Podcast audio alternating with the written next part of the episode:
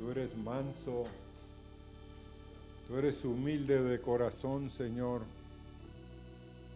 pero eres también el Todopoderoso. Y nosotros venimos a darte honra, gloria y alabanza. Gracias esta mañana, Señor, por estar aquí en este lugar, por lo que nos has hablado, Señor. Y tócanos, haz algo de los cielos esta mañana. Gracias, Señor. Pueden sentarse, hermanos.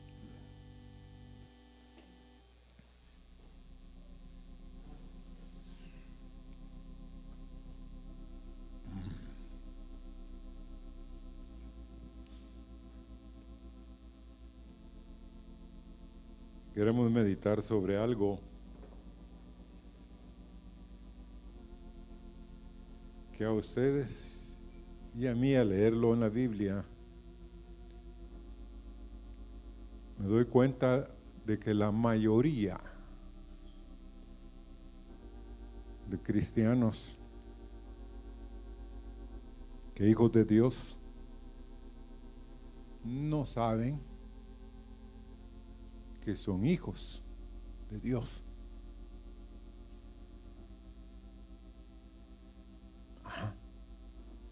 No, yo sí sé.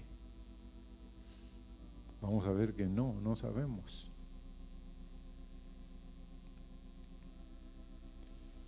En esto se manifiesta en 1 Juan 3:10 los hijos de Dios y los hijos del diablo. Todo aquel que no hace justicia y que no ama a su hermano, no es de Dios. Es un jab de al hígado. A los fariseos no les gustó que Jesús les dijera, vosotros sois hijos de vuestro padre, el diablo. ¿Cómo? Ellos eran los que tenían toda la verdad en la escritura. Pero ¿qué les dijo el Señor? Horrible, ¿verdad? que les dice, vosotros sois hijos de vuestro padre, el diablo. No, nosotros no, somos hijos de Abraham. Si fueres hijos de Abraham, no quisierais matarme. Y miren hermanos, a mí me causó, y, por eso lo vamos a leer, porque hay muchos de ustedes que, que esto o los va a afirmar en el Señor o ustedes mismos van a salir porque se van a dar cuenta que sus obras y que lo que hacen no es de Dios.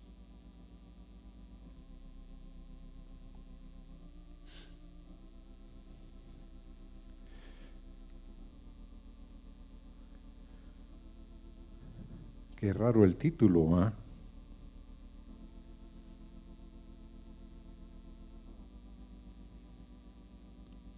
¿Cuánta gente, hermanos, está hoy en el infierno y estuvieron sentados como ustedes y como yo en iglesias donde Dios hablaba? en iglesias donde ellos pasaban al altar, pero hoy están en el infierno con una Biblia debajo del brazo.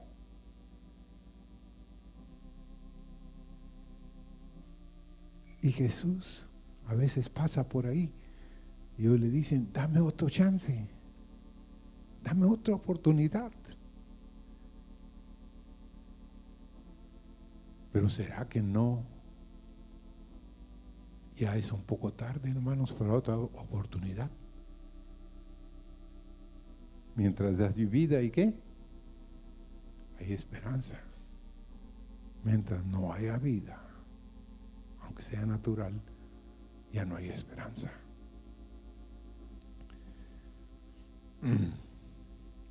Entonces, tenemos, yo tuve que reconocer que miserable de, de mí, ¿quién me librará de este cuerpo de muerte? Lo que está diciendo el apóstol es, no tengo esperanza. Miserable de mí. Pero después dice, pero gracias doy a Jesucristo que me ha libertado.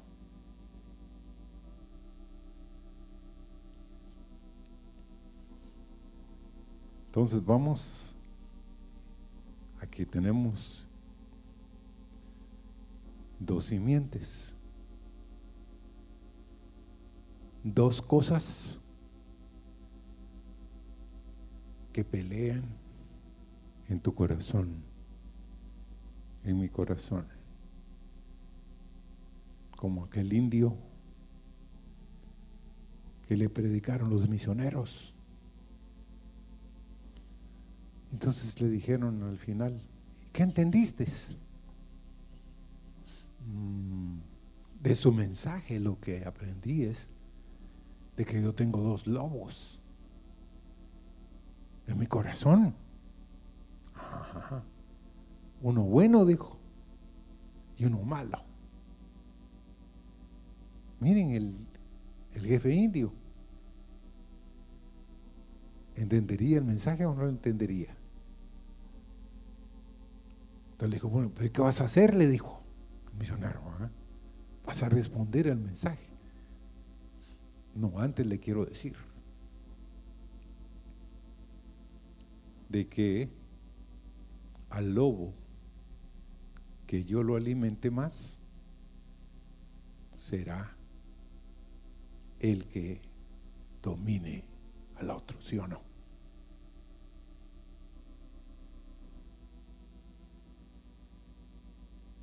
¿Qué dirían ustedes? Que el indio no estaba tan perdido, ¿ah? ¿Verdad que no estaba perdido? No. Pero hay muchos de ustedes que no se han dado cuenta en su corazón hay una batalla a muerte entre el bien y el mal. El bien, nuestro Señor, y el mal, el enemigo. Pero no, Pasan la vida por pasarla. Y llegará el día que Él les diga, no os conozco, apartados de mí. Nadie quiere oír eso, hermano. ¿Verdad que no? No, no lo queremos oír. Pero es mejor que nos lo digan aquí y no en el día final. Entonces vamos a 1 Juan 1, 6, 7. Ya que los desconcerté, pero ustedes van a entender. Si decimos que tenemos comunión con Él y andamos en tinieblas, mentimos y no practicamos la verdad.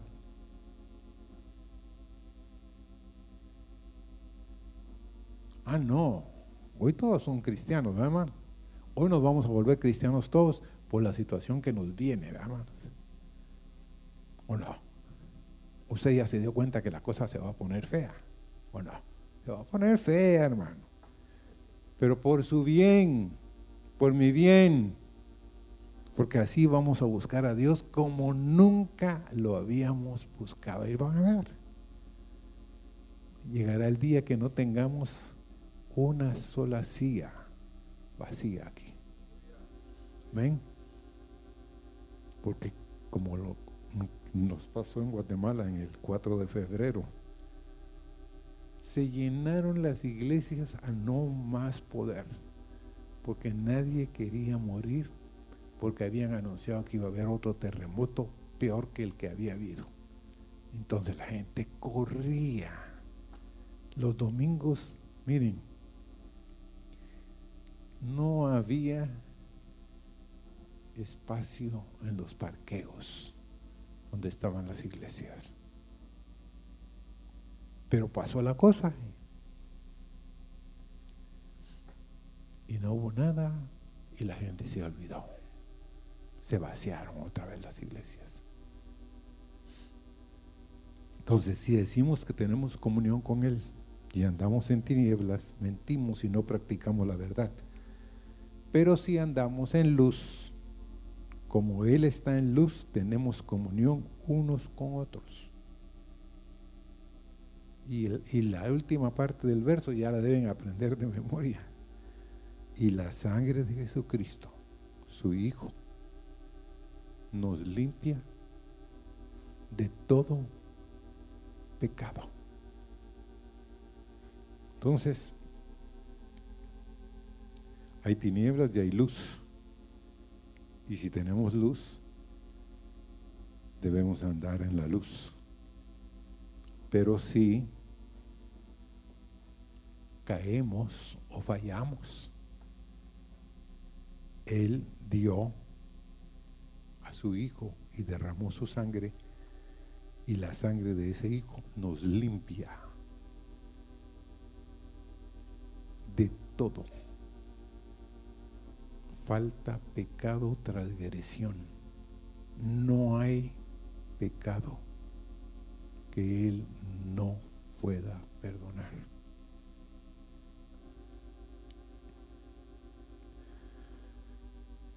Ahora sí es necesario tener comunión con Él. Porque si no tenemos comunión con Él, ¿qué pasa? Andamos en tinieblas y no practicamos la verdad.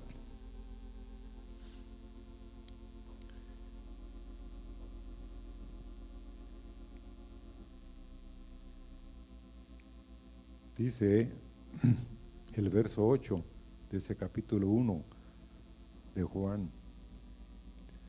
Si decimos que no tenemos pecado, ¿qué pasa? ¿Eh? Nos engañamos a nosotros mismos. Y la verdad no está en nosotros. ¿Ah? Verso 9. Pero si confesamos nuestros pecados, Él es fiel y justo para perdonar nuestros pecados y limpiarnos de toda maldad. Y el verso 10, el último, que vamos a ver ahorita.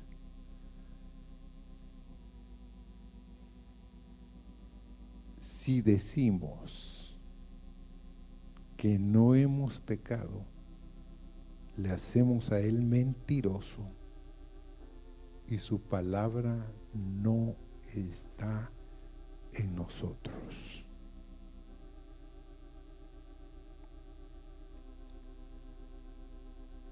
En buen español, negar que hemos pecado es negar que, que en sí si tenemos el pecado, porque ya hemos reconocido de que hay pecado en nosotros.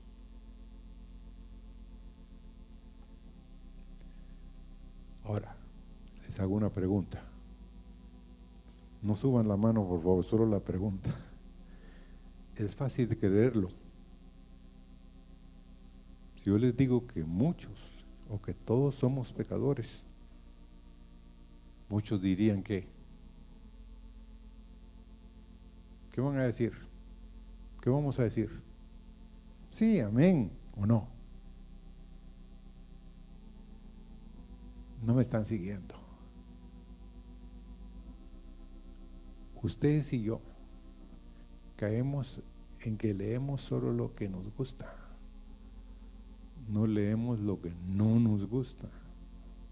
Pero miren lo que dice si decimos que no tenemos pecado, nos engañamos a nosotros mismos. Y la verdad, ¿quién es la verdad? Dios no está en nosotros. Entonces, si decimos que no hemos pecado, si ya confes, ya dijimos que tenemos pecado y decimos que no lo tenemos, mentimos y Dios no está en nosotros.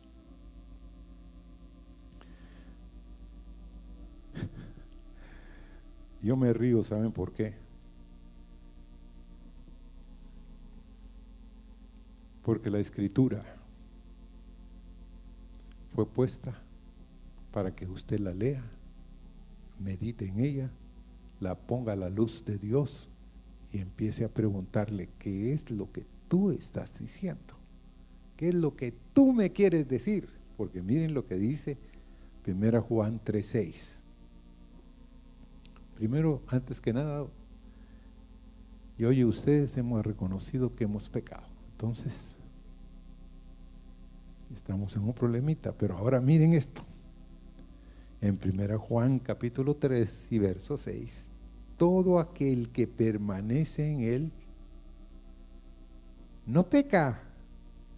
Todo aquel que peca no le ha visto ni le ha conocido. Parece una contradicción, sí o no. Si ya reconocimos que pecamos. Pero ahora nos dice el mismo autor de la carta de Juan, que es el mismo Juan, que todo aquel que permanece en él no peca. Todo aquel que peca no le ha visto, ni le ha conocido.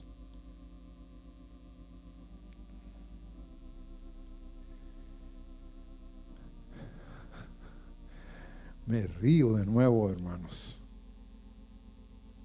El que practica el pecado en ti es el enemigo, es la simiente del enemigo. Y todos nos ponemos de acuerdo que pecamos.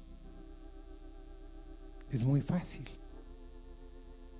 No hay ninguno de ustedes acá honesto que haya dicho en su corazón, no, yo no peco. ¿Por qué?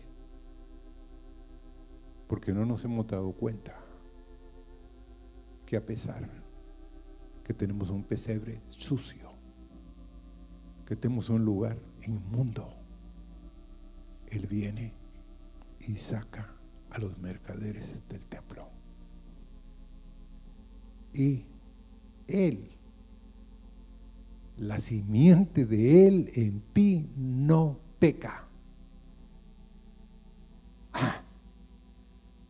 Miren hermanos, yo tenía un peso terrible cuando estaba leyendo. Yo he leído la Biblia, creo con perdón de muchos de ustedes, más que todos ustedes, pero hay muchas cosas que todavía no entiendo, no, no percibo el Espíritu. Y esta, esta era una de las porciones que yo siempre trataba de pasar rápidamente por Juan, porque era una, para mí una contradicción. Pero, pero analicémoslo. El Hijo, del, el Hijo de Dios vino a la tierra para deshacer el imperio del enemigo en la vida de los hombres y de las mujeres. La simiente de Cristo no peca. El otro lobo que usted tiene, ese sí peca. ¿Sí o no?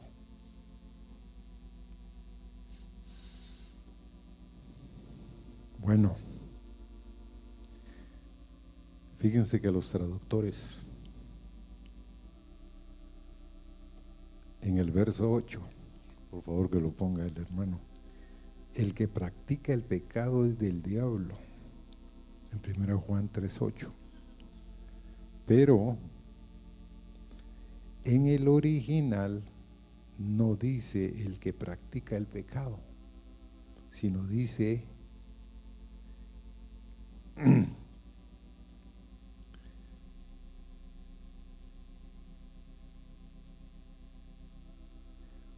lo que dice, dice, el que peca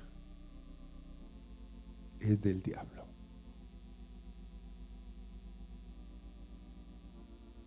El que peca no dice que el que practica, sino el que peca es del enemigo. Entonces todo aquel que es nacido de Dios no practica el pecado porque la simiente de Dios permanece en él y él no puede pecar porque es nacido de Dios. ¿Cuántos son nacidos de nuevo aquí?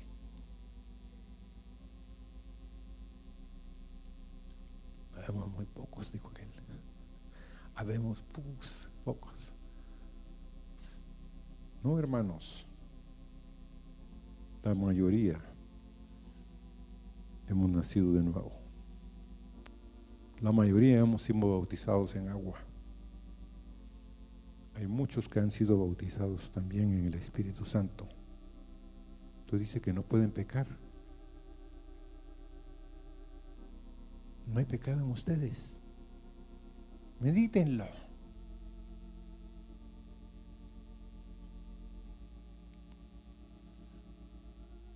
Qué glorioso sea, sería y será si esta mañana entendemos el corazón de Dios para libertarnos de la condenación de cosas que nos tienen en una posición que no levantamos la cabeza.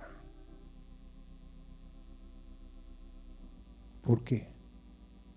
Porque le hemos creído al enemigo que somos de su simiente y no de la simiente de Dios que no peca.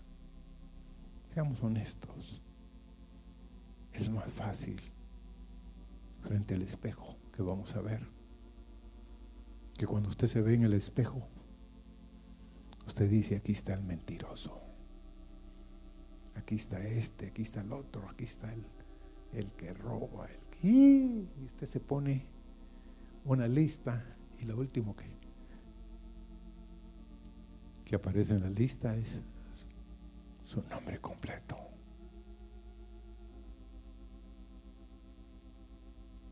Pero ¿a quién queremos parecernos? ¿De quién nosotros queremos permanecer? ¿Quién es la persona que nos puede dar un valor eterno y que vino a esta tierra para libertarnos de esas cadenas de pecado, de cosas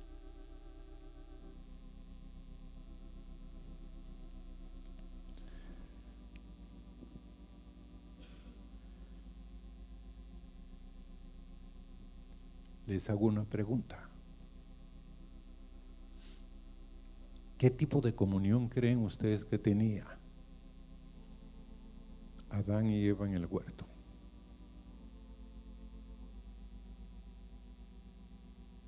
Siendo honestos, era una comunión plena, sin obstáculos. Venía Él todas las tardes. Y se deleitaba platicando con Adán. ¿Qué hiciste hoy, Adán? Hoy dabré tal huerto, tal árbol dio tal fruto. Le puse el nombre a tal animal, a tal otro. Platicaban. Pero solo les digo una cosa una sola prohibición de todos los árboles del huerto podéis comer. Los centroamericanos me enseñaron una palabra. Ellos tenían santidad no probada. Oyeron de que todos los árboles del huerto podían comer menos uno. Y es como aquel niño que tiene 10 juguetes, pero el papá le dice, este no lo puedes agarrar. ¿Y qué hace? Que el niño de los 99 que tiene en la casa busque el uno ¿ah? Que le dijeron que no puede jugar con él. ¿Usted ha visto eso en la vida de su hijo o en la vida de su hija? O usted dice, no, no, no, no. Lo que yo digo se hace. Veremos, dijo Sancho. ¿Ah? Porque así es la vida. Hermanos, seamos honestos. Le decimos al niño que de este no puede comer, de esta galleta no puede comer, de las otras puede comer, de este no, de estas no. ¿Qué hace el niño? En un descuido corre y va a agarrar una de esas porque cree que la prohibición que le pusieron no tiene que obedecerla. Pero es, es, tremendo, ¿sí o no? ¿Vea que así somos o no? Bueno.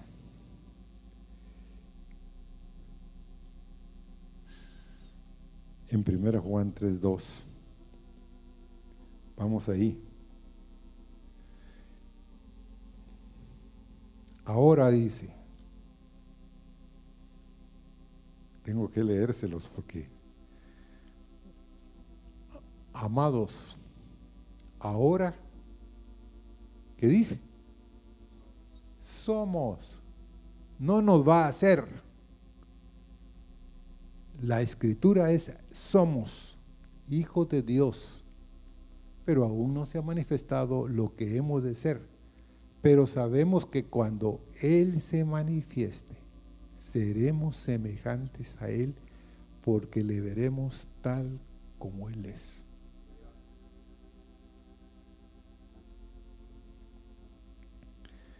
Entonces, hoy yo espero que muchos de aquí salgan diciendo, soy un hijo, soy una hija de Dios.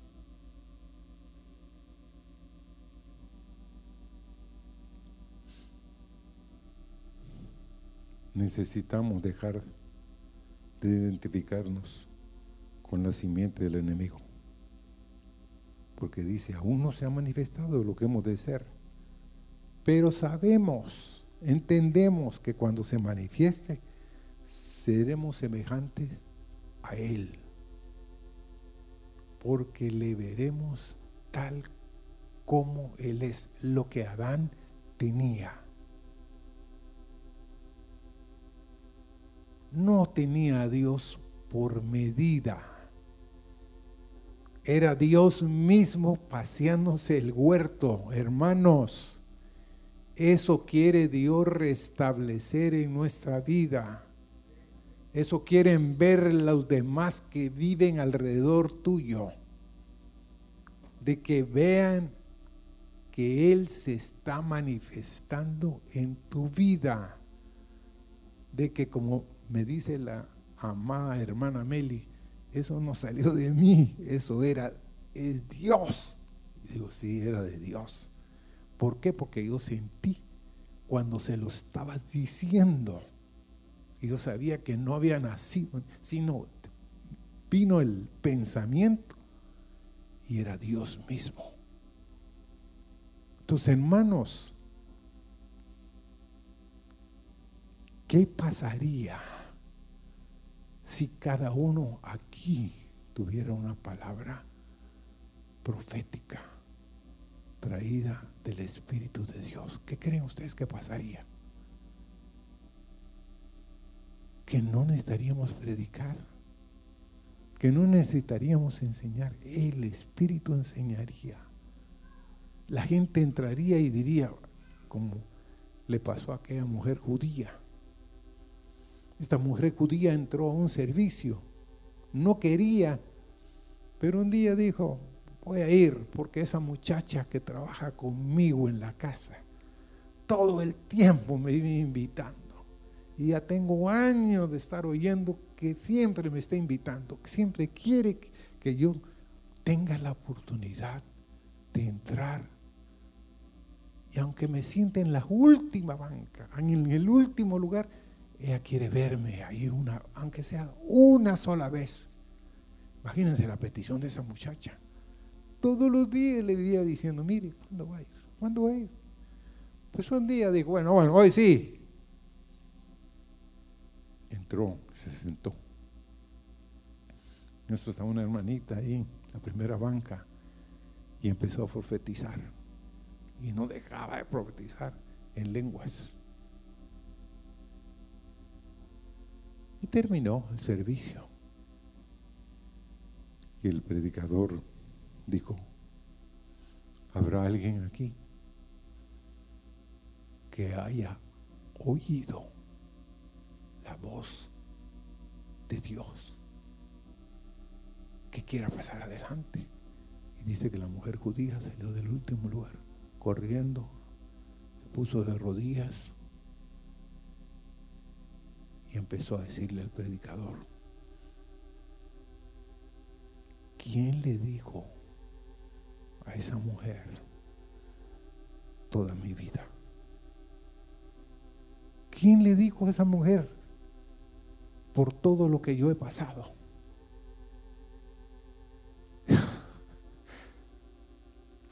y le dice el pastor, el predicador, mire, le digo, yo estaba un poco molesto por esa hermanita, porque esas lenguas nunca las había yo oído. Entonces me, tenía ella y no dejaba, no dejaba de hablar, le digo.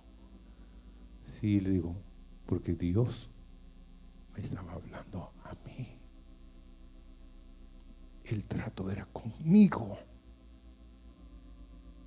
Y ella no sabe nada de hebreo ni una palabra. Entonces, es Dios que la llamó. Yo no la llamé. Yo solo dije, habrá alguien que haya oído. Usted oyó el llamado de Dios.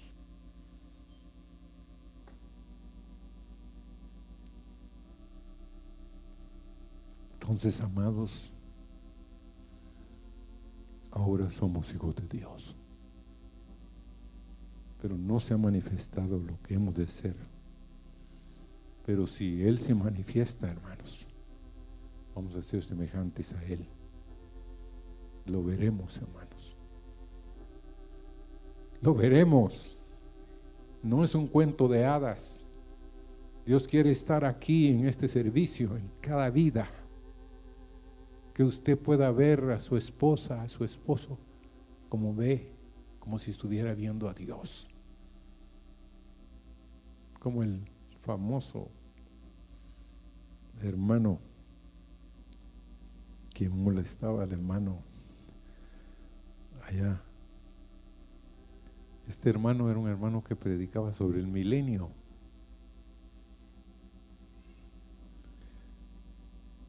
Y tenía un hijo de los que siempre quería que él lo atendiera. Y había un tiempo en la mañana que él no estaba, más que para revisar algo de la escritura y revisar un poco el periódico y tenía que salir. Y en eso le dice el niño, papi, no, ahorita no, le digo. Ahorita no. Quiero que por favor vayas a tu cuarto, te encierres y no vengas. Dame tiempo. Buena tarde, hablamos. Pero como a los 10 minutos, el niño vino y le dijo, papi, no te dije, mm", casi rugiendo, que fueras allá. Sí, papi. Pero Te puedo hacer una pregunta, nada más. Una, una preguntita te hago. Sí, ¿cuál? ¿Cómo es Jesús?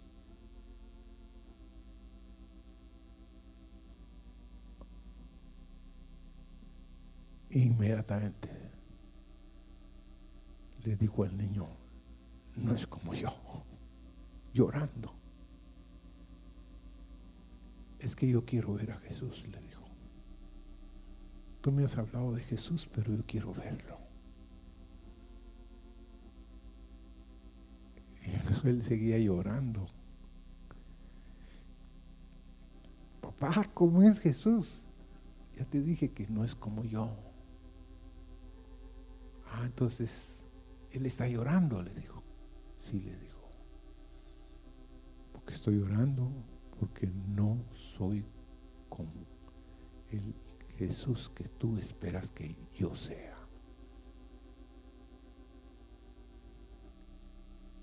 Entonces, hoy por hoy, entre más veas a Cristo, más vas a tener de Él. ¿Sí o no?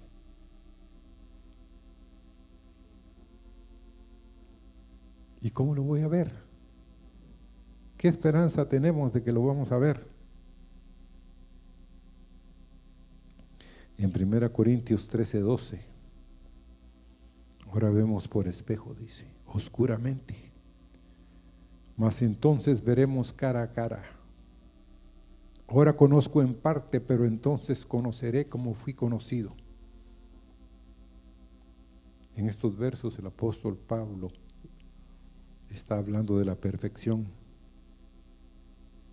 Y en el verso 11, antes de lo que, del verso 12 que les leí, dice, cuando era niño, hablaba como niño, pensaba como niño, juzgaba como niño, mas cuando ya fui hombre, dejé lo que era niño, llegó a ser un hombre maduro. Ahora como niños todavía vemos por espejo. Antes los espejos, hermanos, eran cosas de bronce que las pulían y las pulían y las pulían y reflejaban algo el rostro de las personas más que todo. Pero yo creo que lo hacían para las mujeres, para que ellas se vieran en los espejos. ¿Y cuántos de ustedes se preguntan que el sacerdote Aarón, Moisés y sus hijos tenían que ir a la fuente? y que la fuente tenía ahí, dice, espejos que les habían, las mujeres habían cedido para que los pusieran ahí. Entonces, ¿qué creen ustedes que miraban los, los sacerdotes y Moisés cuando se inclinaban y se lavaban los pies y las manos? Ahí, ¿qué creen ustedes que miraban? Como como ellos eran. Era la única oportunidad que tenían. Qué tremendo eso, que miraban como eran ellos. Y que el pueblo los tenía en alta estima, porque ellos llevaban a Dios. Entonces ellos en cierto sentido tenían un cierto peso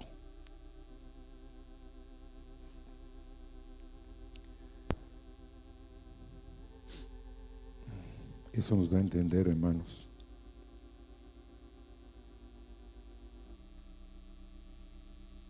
Que Jesús anda buscando que usted refleje como Él es. Pero usted lo tiene que ver. ¿Cuántos de ustedes han tenido una experiencia como esa? De que tal vez no le, veo, no le vieron el rostro al Señor pero vieron sus espaldas o se les manifestó y ustedes solo vieron la túnica, solo vieron sus sandalias y no pudieron levantar la vista porque estaban quebrantados. Pero Él estaba ahí. Yo he conocido gente que me ha contado visiones de Dios. Dios es real. Porque dice 2 Corintios 3:18. Por tanto nosotros todos mirando a cara descubierta como en un espejo la gloria del Señor, somos transformados de gloria en gloria en la misma imagen como por el Espíritu del Señor. Mirando a cara descubierta, como en un espejo, la gloria del Señor, somos transformados de gloria en gloria en la misma imagen, como por el Espíritu del Señor. Amén. ¿Quién es la gloria del Señor? Es Cristo. Porque dice que la esperanza, Cristo es la esperanza de gloria. Es el Señor mismo. Y entre más lo mires, más te mostrará Él su rostro. Más te hará como Él es. ¿Por qué los esposos llegan a parecerse tanto? Nunca se han puesto a pensar. Que lleguen a pensar como el otro piensa. Que lleguen a, a, tener formas como el esposo tiene. Por la costumbre de estarse viendo. Entonces, siente más tú ves al Señor, más te vas a parecer a Él. Pero hay muchos de ustedes que cuando se paran delante del espejo, empieza a decirte, he aquí este pecador, sin remedio. He aquí este necio. ¿Ah? He aquí este duro de corazón. He aquí este engañador, esta engañadora. ¿Ah?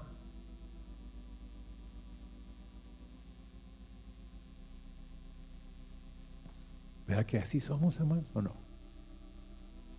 El espejo nos grita a nosotros. Y nosotros, cuando, cuando nos vemos ahí, yo no mucho me contemplo en el espejo. Las mujeres sí se contemplan en el espejo, pero ratos de ratos, vamos. Pero la realidad es esta. Ellas quieren parecer y ser ¿cómo se llama? Más allá de lo que tienen. Pero Dios les ha puesto belleza a ellas. Pero hay algo más maravilloso y es esto. De que si Dios no quisiera que nos pareciéramos a Él, no hubiera mandado a su Hijo para mostrarnos cómo es el camino, cómo es la senda.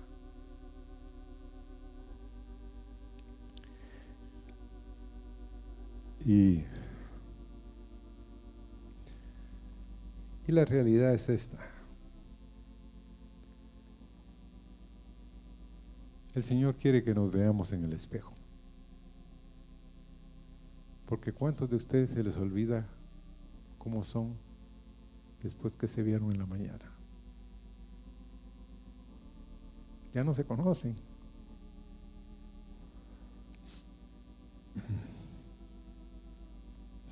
Pero Santiago 1, 22, 24. Pero ser hacedores de la palabra y no tan solamente oidores engañándoos a vosotros mismos. Porque si alguno es oidor de la palabra, pero no hacedor de ella, este es es semejante al hombre que, considera en un espejo su rostro natural, porque él considera a sí mismo y se va y luego olvida cómo era. Pero en el verso de Santiago, capítulo 1 y verso 23, lo que vemos, vamos ahí, Santiago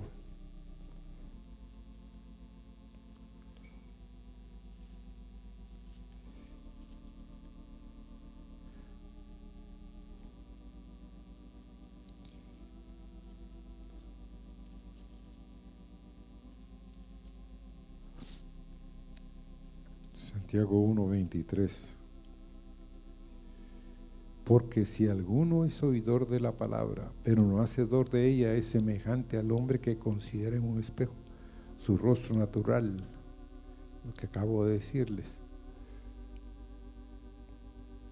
Nuestra verdadera identidad a veces es reflejada por el espejo. Pero si yo veo a Cristo, en el espejo.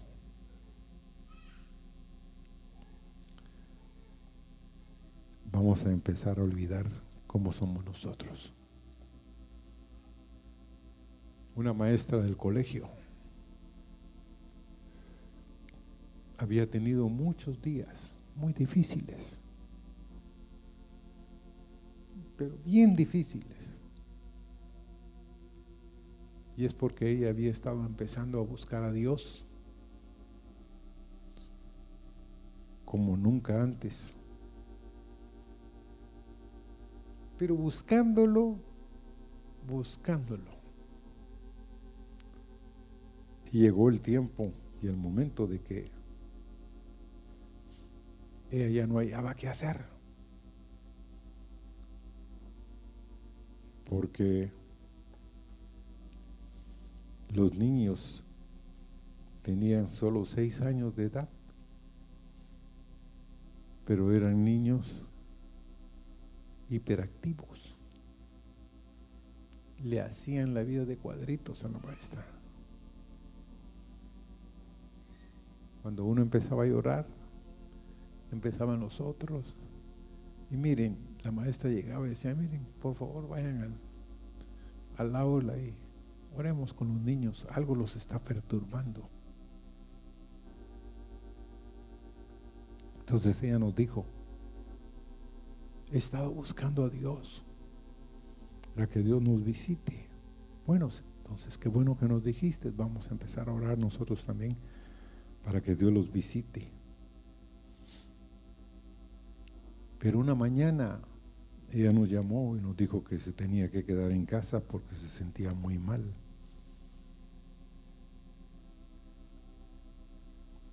Entonces, dice que esa mañana ella llegó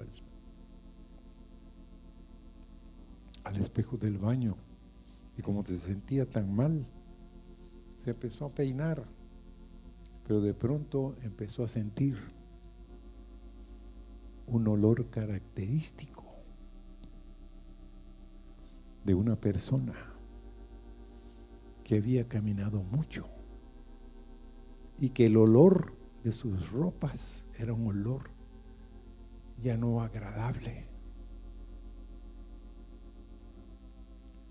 Y entonces ella sintió el olor, pero de pronto en el espejo vio dos ojos y le dijo su nombre la persona inmediatamente ella sabía que era el Señor. Y el Señor solo le dijo esto. Tienes que tolerar a los niños que huelen mal. Tienes que tolerar a los niños que no se bañan. Tienes que ser misericordiosos con los que no obedecen. Miren, hermanos, al día siguiente llegó ella a contarnos, a llorar con nosotros, a contarnos lo que había pasado. Que ella quería que visitara el Señor al grupo, pero no aceptaba a la mitad de la clase por olores, por situaciones, por niños que llegaban desarreglados, por niños que la mamá no se preocupaba y llevaban su ropa al revés. O hay niños que llevaban la ropa, que en lugar de ponerse la ropa limpia, se habían puesto la ropa toda sucia y los papás no se daban cuenta. Te diría, no, no puede ser. Es, hermanos, es porque entramos a la clase y... Pero la maestra Dios le dio una gran lección.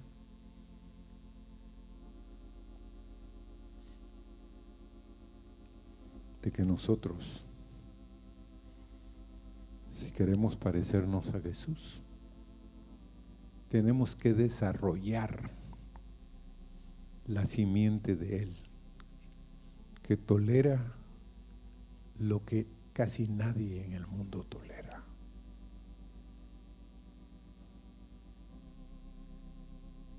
Si Cristo vive en ti,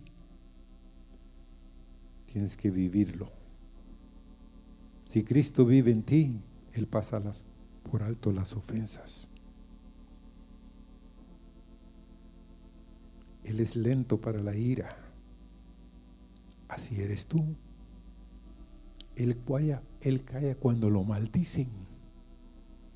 ¿Eres tú así? Él bendice cuando lo ultrajan. Cristo no habla mal de nadie. Es Cristo es manso y humilde de corazón. Él aborrece el pecado. Así eres tú. Él habla verdad. Él aborrece la mentira. Tus oídos no soportan cuando alguien está chismeando. Tus ojos miren lo recto. Él tiene misericordia del mundo, hermanos. Pregona las buenas nuevas.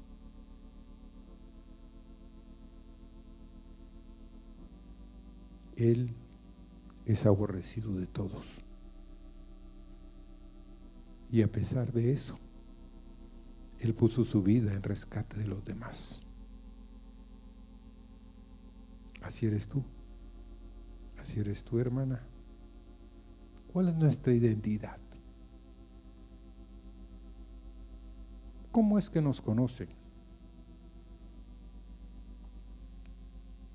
Si ven a Cristo, hermanos, ellos cambiarán. Porque Él es mi amado. Y Él ama mi alma y vive en mí.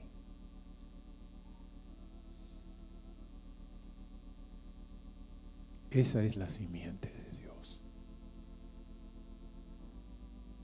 Entonces, no te digas, yo así soy. No, ya no quiero ser así, Señor. Cámbiame. Señor, a fulano, a sutano, a mengano, cámbialos, haz algo. Empiezas a orar así, te vas a empezar a parecer más y más al Señor. El Señor va a empezar a hablar por ti el, va a empezar, el Señor va a empezar a decir cosas que tú ni siquiera las tienes en tu mente, pero están sembradas en tu corazón. Pongámonos de pie.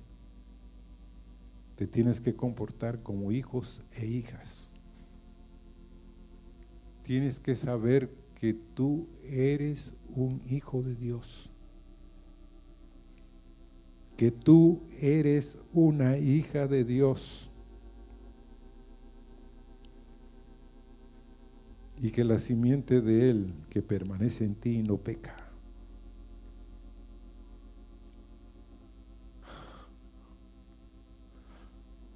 Señor, llamados, elegidos, y pronto tú nos vas a meter en el reino, Señor. haz algo en nuestro corazón que te digamos, Señor, Tú vives en mí, pero toma el control, Señor. Señor, el que peca en mí es el que me hace sentir que no valgo la pena. Pero tú, Señor, moriste, te entregaste por mí. Tú llevas, Señor, y has llevado tu vida y quieres que nosotros llevemos nuestras vidas por rescatar a otros. Señor, enséñanos que la simiente que has puesto en nosotros no peca. No hace, Señor, lo indebido. No busca lo suyo. Oh, danos ese corazón como el tuyo, Señor. No hay otro.